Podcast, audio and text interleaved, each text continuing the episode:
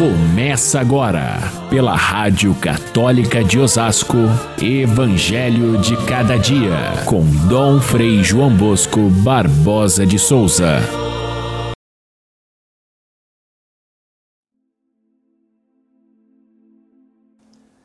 Se a vossa justiça não for maior que a justiça dos mestres da lei e dos fariseus, vós não entrareis no reino dos céus.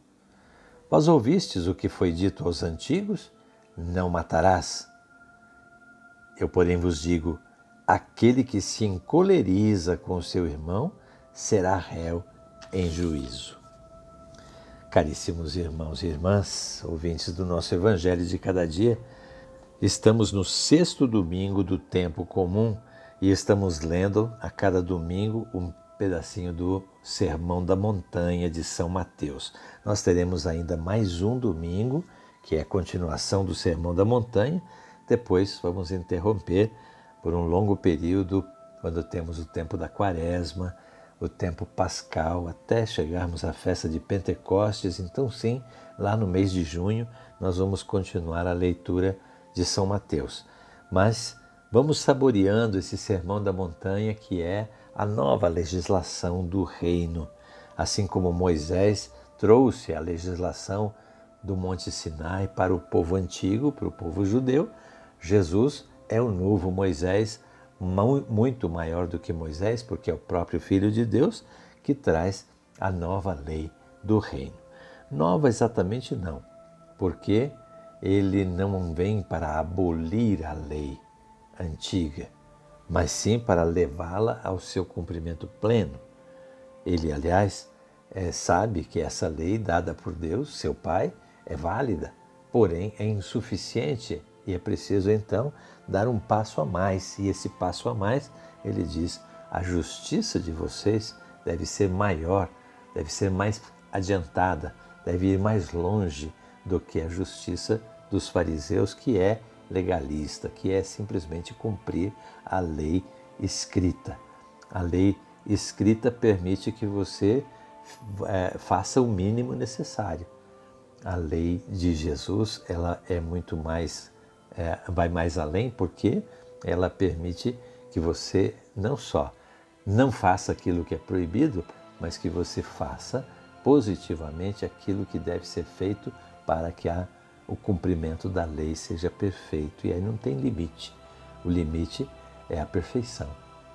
É, Jesus, então, depois de, fazer as, de falar quais são as bem-aventuranças, de modo muito exigente, ele proclama que todos nós devemos seguir essas bem-aventuranças, essa lei nova, e sermos, através dessa lei, sal da terra e luz do mundo. E uma cidade construída sobre o monte. Foi esse o assunto do domingo passado. Agora Jesus começa a fazer uma comparação entre a lei antiga e a nova interpretação que ele oferece. E a gente percebe que ele age como um verdadeiro legislador, não simplesmente como alguém que explica uma lei do passado, mas ele acrescenta, ele muda o foco, ele faz com que a lei seja entendida mais perfeitamente como a vontade do Pai, como a vontade de Deus e por isso de forma mais exigente. Jesus foi acusado pelos fariseus, pelos mestres da lei, de contrariar a lei, de não seguir a lei, de ser um fora da lei. No entanto, ele mostra aqui que ele não só cumpre a lei, mas o que ele recomenda vai além da lei, vai mais longe porque é a lei do amor que vale, não a lei da proibição. Jesus, portanto, não contradiz a lei antiga, ele não nega, ele não vem abolir, mas ele dá exemplos de como servir a lei com maior empenho. E os exemplos que ele cita, esse primeiro que nós lemos no início, não matar, é muito pouco. É aquele que se encoleriza com seu irmão já está matando de alguma maneira aquele que despreza, aquele que ofende com palavras, mesmo que sejam palavras simples. Ofender alguém é uma forma de matar. E espalhar fofoca sobre alguém é uma forma de matar. Fazer mau juízo, mau pensamento a respeito de alguém é uma forma de matar. Portanto, é, a lei que Jesus pede é muito mais é, vigorosa, muito mais interiorizada do que simplesmente o ato formal de ser violento, de matar. Um segundo exemplo, a lei antiga dizia não cometer adultério. Jesus aprofunda mais a questão e diz: não basta não cometer adultério, mas um simples pensamento de cobiça, de é, sensualidade, já é motivo de, de pecado. Então é preciso vigiar não só os atos, mas vigiar o coração para que não cometa adultério, nem mesmo em pensamento, nem mesmo na intenção pessoal. Jesus vai além também na questão do divórcio, que Moisés permitiu desde que se desse para a mulher uma certidão de que ela está separada, de modo que ela pudesse fazer um novo casamento. Assim, Moisés pensava preservar a mulher de ser é, ficar solteira e aí ficar desprotegida numa sociedade patriarcalista, numa sociedade machista, em que a mulher precisava estar sempre sob a proteção de um homem. Então Moisés disse isso. É, se o homem for se separar da mulher, faça um documento que, ela, que permita a ela dizer que, que é uma pessoa livre. Jesus vai muito além e até discute com os fariseus essa questão numa outra passagem, dizendo que a vontade do Criador desde o início não foi essa, foi outra. E que Moisés teria dado esse princípio por causa da dureza dos corações, mas na verdade o que Deus inventou foi a família estável, indissolúvel, o amor sincero, permanente e até o final da vida. Essa era, é a nova lei do reino.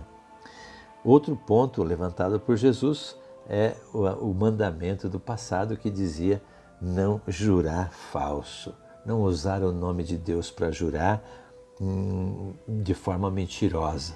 É uma forma de ofender a Deus, é uma blasfêmia invocar o nome de Deus num juramento falso. E Jesus vai muito além e diz: não, não, não jurem de modo nenhum, não façam nenhum tipo de juramento, mas sim o que é importante é viver num clima de lealdade, onde a palavra dada seja acreditada, onde a, o, o ambiente em que se vive é de respeito e de sinceridade diante de Deus e diante dos irmãos. Portanto, a nova lei é muito mais exigente. E Jesus chega a exagerar nos termos, dizendo que é muito melhor cortar uma mão, arrancar um olho, do que é, cometer um pecado. É uma forma talvez exagerada, ninguém vai arrancar o próprio olho nem cortar a mão, mas para entender que realmente é muito importante é, viver essa nova mentalidade do reino de forma é, enfática, abrangente. E, e, e, nesse sentido, então, Jesus tem uma, uma proposta que é muito mais perfeita do que aquela da lei, que só proibia aquilo que é errado enquanto que Jesus abre o espaço da lei para ir além, para superar a própria lei, para chegar ao limite máximo que é a perfeição. E nisso então não se pode acusar Jesus de não cumprir a lei, pelo contrário, ele interioriza a lei. O que vale é o coração e não a fachada, e não o gesto exterior, não uma prática externa, quando na verdade a maldade começa é dentro do coração. E ele fala em praticar e ensinar os mandamentos. Praticar e ensinar. Eles tinham horror a todo tipo de hipocrisia daquela dos fariseus que ensinavam aquilo que a lei dizia, mas não praticavam. Então, a, o cristão deve buscar essa coerência, que é praticar aquilo que ele ensina com lealdade, é, é, é, com sinceridade num ambiente de paz e de, e de verdade. Fora disso, diz ele, é o mundo do maligno. Fora disso, é esse mundo que nós estamos vivendo aí de mentiras, de fake news, de judicialização de todas as questões, porque não se consegue a sinceridade da palavra e a verdade dos fatos. aquilo que Jesus prevê nessa nova lei, ainda estamos longe de cumprir. Mas vamos continuar lutando para que essa nova lei do reino entre no nosso coração e faça de nós hoje pessoas bem-aventuradas, pessoas capazes de dar louvor a Deus pela própria vida. Fiquemos em paz. Até amanhã, se Deus quiser.